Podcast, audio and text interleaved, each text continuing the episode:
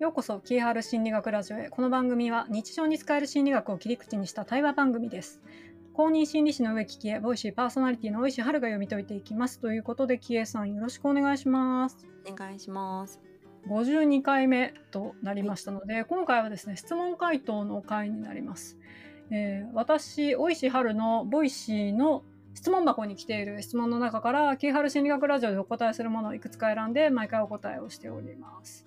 で、この番組、Spotify 独占配信、毎月1がつく日に更新されておりますので、ぜひ皆さんフォローの方お待ちしております。では、今日はですね、2つの質問を取り上げたいと思います。キエさんよろしいでしょうか？はい、お願いします。ではまず一つ目になりますが、えーこれ子育てに関しての質問になります。はい。小3の息子の少年野球について悩んでいます。うん。前提条件、息子は野球が大好きで上手くはないって書いてますね。で、親の参加、父はコーチ、母は世話役についてです。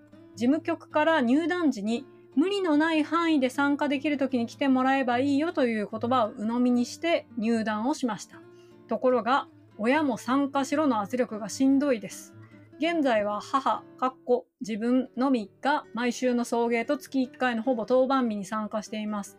父はコーチとしての参加を拒絶しています。つまり参加してないってことですね、お父さんはう。んうんうん。で、盆と正月以外の土日祝日は全て練習か試合で家族がないがしろです。また同調圧力やジェンダーギャップもあり昭和な感じです。自己成長が期待できる居心地のいい場所ではありません。息子は友達がいるから今のチームで野球をやることを生きがいとしているので、やめてくださいとは言えないです。が、母である自分が病みそうです。はるさん、きえさんならどう分解しますか？ぜひ教えてくださいというふうにいただいております。はい。難しいね。この子供の習い事送迎問題と、プラス、スその習い事にいる環境が昭和的でジェンダーギャップがあったり、うん。また同調圧力、うんまあ、みんなでやろうよとか来ないのなんでだよとかそういうのだと思うんですが、うんそういうのもあってこう2つの問題で質問者さんは嫌だなって思ってらっしゃると思うんですよね。そうだでね。、まあ、本ご本人はやめてくださいって言いたいけどお子さんがすごく楽しみにしている友達がいるうから。んでも野球はあんまり上手くない。はい。うんで、野球は好き。じゃあ、どうしたらいいかなっていうふうに書かれてるんですが、どうですか、キエさん。うんお父さん早々にリタイアしちゃってんだね。そう。お父さんは先、に一抜けしちゃったのか。はい、俺は無理っていうことですね。うん先に抜けたもん勝ちだもんね、こういうのね。キエさんならどうしますか？えー、私、うーん、難しいよね。まず、物理的に無理だな、私は。物理的に無理。行く時間とかないもん。うん私が時間がなさすぎて24時間じゃまかないやないから。もうごめんなさいその。土日全部を潰してそこに行くことは、お母さんの時間的にもうん、無理だからやめてくださいってことですよね申。し訳ない。それか、やかお母さんの代わりにやってくれる大人の誰かを自分でちょっと探してくれんってなるかな。うん、続けたいんだったらね。でも、うん同調圧力強いと、なんであの家だけ送迎しなくていいの？なんでうちが代わりに送んなきゃいけないの？って言い出したりしますよね。うーん。やだね。やだね。やだね。どうします？やだね。もうそういうの全部避けて生きてきたのに、無理？私。無理もう私だったらね。そうそうそう。でもこの方は、まあ、だだけん、まあ、抜けづらくて悩んでるのはね。痛いパサミでね。ううんん。でも、しょうがないよね。うんまあじゃあ私だったらですよ。私だったらもう速攻やめさせます。理由は、まあ、2点あるんですけど、送迎の問題よりも私はそのジェンダーギャップと同調圧力が嫌なんでやめさせます。なぜなら、そういう体育会系で育っていって、息子をそういうことの再生産に加担させたくないので、それ野球がどうこうとかじゃなくて、子供は友達といったら楽しいですよ。で、多分きっと野球じゃなくても楽しいって言うと思うんですよね。うん、で、お母さんはまあこういう考えがあって、君の習い事にこういうことがあることにどうしても耐えられないと。うん、で、そ、プラス送迎がもう家族のイベントが全部なしになってしまうから、できないと。お母さん仕事もしてるし。物理的にできないっていうのと、お母さんの家庭の方針として、その同調的なとかジェンダーバイアスがかかっていることに対して、まあ、すごい違和感があるから、この2点の理由で、えーやめてほしいと思っているっていうふうにした。うん、で、息子がどうしてもやめたくない。泣き叫んでどうしてもやめたくないって言うんだったら、じゃあまず物理的な問題を自分でどうにかしてください。自分で電車で行くか、自転車で行くか、して続けてでもお母さん土日一切手伝えないよでそれでなんか嫌なこと言われたりしてもお母さんはそれもフォローはできないけどそれでもいいんだったらどうぞっていう感じになるとそうだねいやもう仕方ないと思うんだよね。ど誰が潰れるかみたいな話になっちゃうから。そうなんです。うん。でも嫌だって思ってんでしょ？しょうがないよ、んんだって嫌だって思ってることを土日週末自分が休お仕事されてると思うので、休んで、休養してこう次からまた働いていくための休むうちにそれにずっと嫌なことに出なきゃいけないってお母さん病んじゃいますよ、うん？だと思うよ。でそれでなんか例えば批判されるっていうのはでももう先に自分が批判してるからね仕方ないと思うね。俺はね。うん。なんかこの子もしそれでね野球好きで上手くなくても好きで友達がいてとかって言うんだったら別のチームでもやっていけるんじゃないんかな。うん。なんとなく。友達作れそうな気がするけどね。うん。自分で通えるチームにしてくれんっていうねそうですね。別に野球が好きだけだったらやめなくてもいいからうん。自分で通えるチームとか、うん。その土日が全部潰れないうん。クラブチームみたいなところに行ってくれないっていうのも一つですよね。うん。あと自己成長が期待できる居心地のいい場所ではないっていうふうに、うん。あの質問者さん書かれてますので私は送迎もだけどこういう場所で子供を育てるのがすごい嫌なんですよ。そうだね。私も嫌だね。それは、ね、だってちょうど小3って7歳とか8歳ぐらいでしょ？これからなんかなんていうの？自分の価値観とか物事への見方とかがすごい成長する時期なのに、そういう時にこういうのが当たり前だと思ってほしくないから、そうだね。個人的にはあの質問者さんの答えになってないかもしれないけど環境設定は親ができると思うので、うん。そこにいてほしくないんだ。まだ君の考えが柔らかいうちはそこにいてほしくないんだってうん。いうのを言うと思います。こういうのって子供の言いなりになるっていう言い方をしていいのかわかんないけど子供が好きだからってそのまま続けさせないっていうのも親の責任だと思うんだけどあそうすごいいいことです。その子供が楽しいからそこにいたいって言ってもその環境が不適切であるって判断したらやめさすっていうのは親の責任だと私も思います。でそれが監督者というかその、うん保護者のねうん。やるべきことじゃないかなと思うんだよね。例えばここでさタバコ吸ってますとか、お酒飲んでますとかがあっても楽しいって言ったらいさせるのかってなったら多分しないじゃん。うんでそれが概念的なものだと軽んじられるっていうのはまたちょっと違うと思うんだよね、うんやっぱ環境的に良くないっていうのは一緒じゃん。そうですね。うん。だけ子供あなたが大好きなのはすごくよ分かってるあなたの気持ちも分かってる。うん。だけどしょこう長い人生見てプラスになるとは思えないそこは親の権限としていいんじゃないのかなそれが保護者の責任だと思うんだよね。そうですね。なんか可能性があることを全部させてあげるのがうん大事みたいな文化がないですか？うん ちょっとあるね子供の言うことを叶えてあげるみたいなね。うんうん。うんやりたいって言ったことをなんかさせてあげるのがいいみたいなのがあるけど、うん私はもうおっしゃるよううんに全部がいいとは思わない。はい。あとならぬものはならぬのですっていうもうすごい大事だと思うんですよ。私は親の権限しょっちゅう発動させるからね。私も子供に「えなんでこれ夕飯なとお菓子食べちゃダメなの?」でもな散々説明したけどもう分かってないみたいだから一言で言うと「ならぬものはならぬのです」で終わりって言って八重の桜方式ね。八重の桜ねって言ってそうです。ダメなもんはダメよね。ほんとそれ。えでもな何々ちゃんちは夕飯なと食べていいようんとか言われて、うんここは何々ちゃんじゃありません。はい、残念みたいな。そう 何々ちゃんじゃない。何々ちゃんちに僕もこの日家の子にならしてくださいって言ってみればっていうね。多分無理っていう。そう送迎問題も結構大きいと思って、キエさうんうんんこういうサッカーとか野球って土日全部親のうんこう送迎が必要な習い事って多いと思うんですけど、うんどうですかこういうのは？そもそもさせないね。うん、そうなんですね申し訳ないの無理ですっていう。私も無理ですって言うと思うんですうん自分で行けるんならいい生活がままならない。まあそう自分で行き帰り自分で行けてあの親が借り出されるのは、まあ、年に1回か2回ぐらいだったらいけるかもしれないけど、うん。私は年間計画立ててるから無理ですっていうね。うんうん。そうですね。やっぱりこれってそのなんていうのかなリソースさっきあのしキエさんも言ってましたけど資源の問題なんですよね。うん。時間っていう資源は見えないからうん。なんかこう使えそうじゃないですか、うん。親の分も子供そうだね。の、でも資源限りある資源の中で、うんえー親は親の人生を生きているし子供も子供の人生を生きている中で土日祝日全部の親の資源を子供に全部渡してまでやることなのかっていうのはそのご家庭の価値観と優先度の問題だと思うんですよね。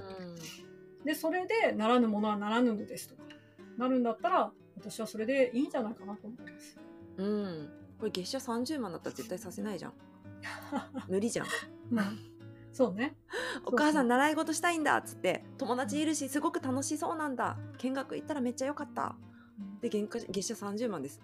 いや無理でしょ。でお金だったらねすぐ速攻で無理って言いますよね。みたいなでも時間だったらなんか私が頑張ればいいんじゃないかとかなっちゃうけど、うんでも100回やっても疲れないんだったらやってもいいけど100回やって疲れそうなこともう嫌になりそうだったら嫌いになりそうだったらやらない方がいいかなで私の周りもこういうなんか野球とかサッカーの送迎されてうん。る保護者の方もちろんいるんですいっよ、ぱいいるよね、うん。大抵ご本人が好きなんですよ。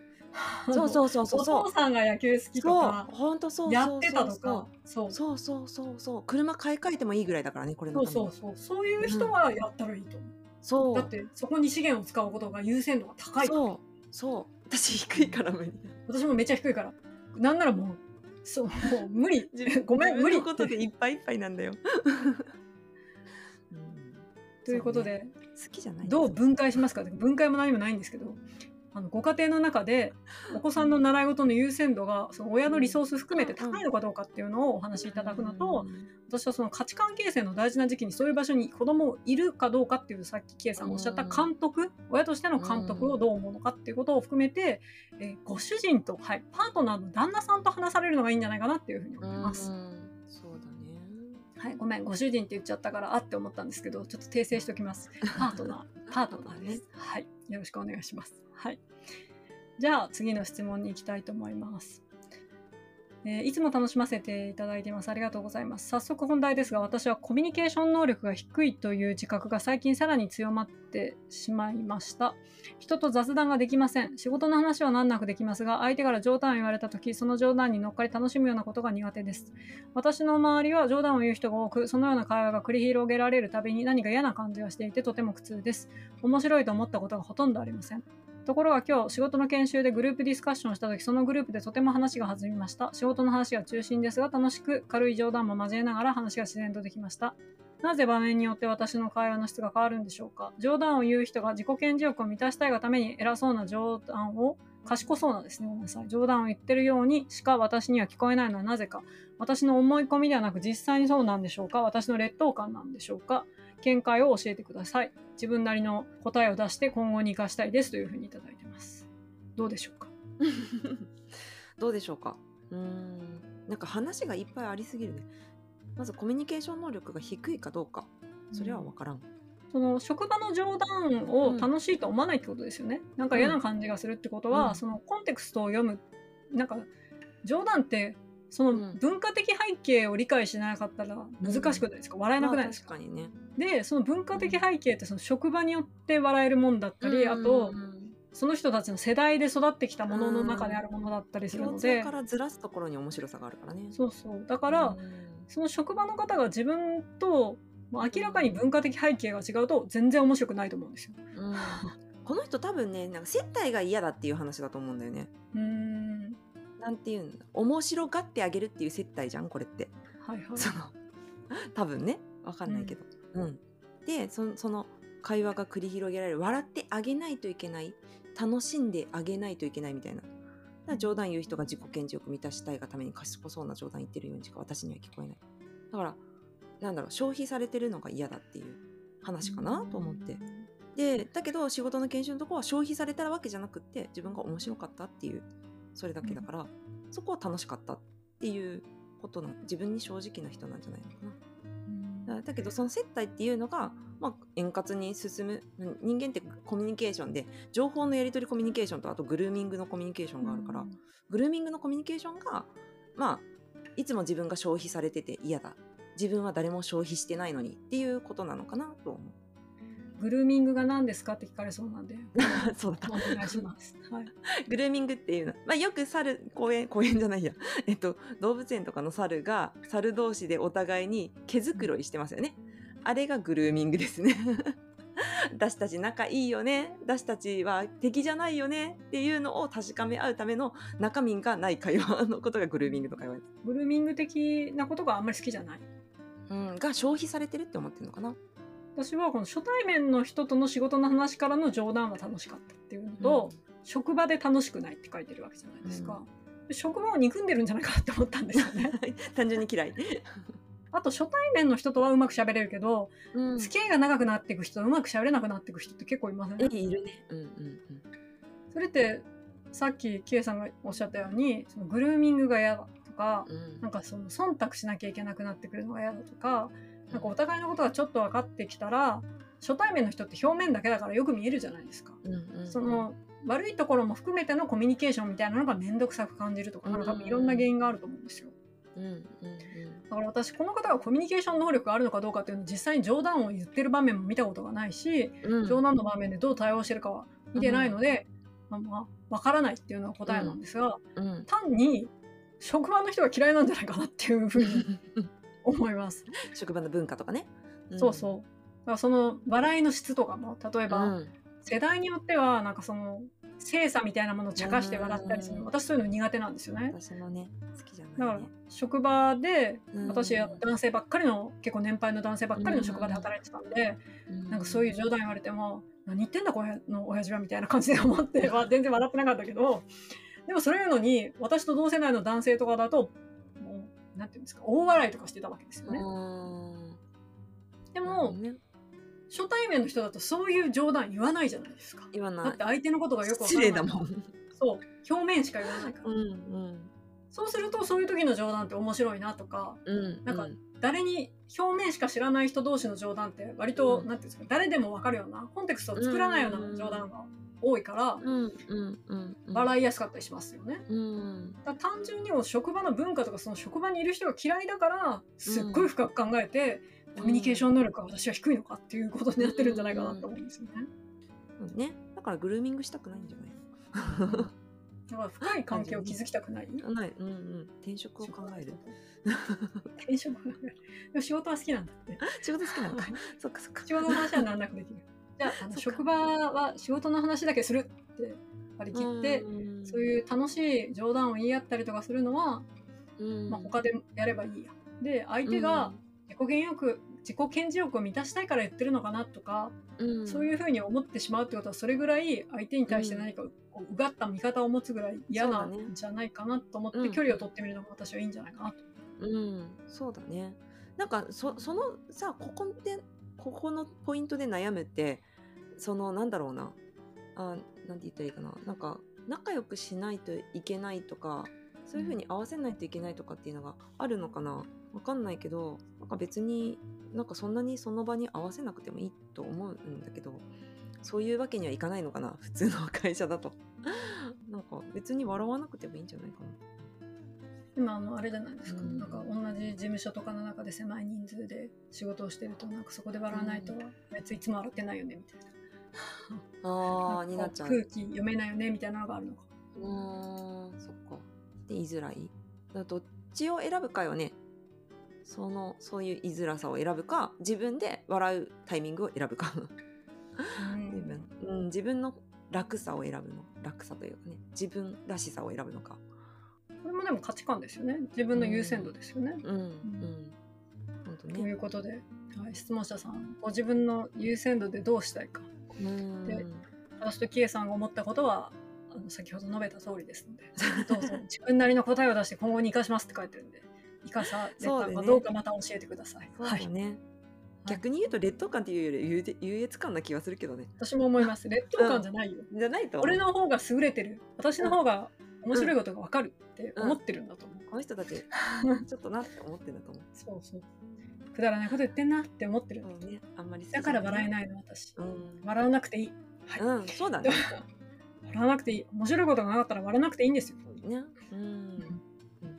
そうねと。いうことで。はい、では、今日は質問2つ 取り上げさせていただきましたので、まとまってんのかまとまってないのかちょっと微妙なところですが、まとまってますよね。ね一生懸命生きてるよね。というまとめ。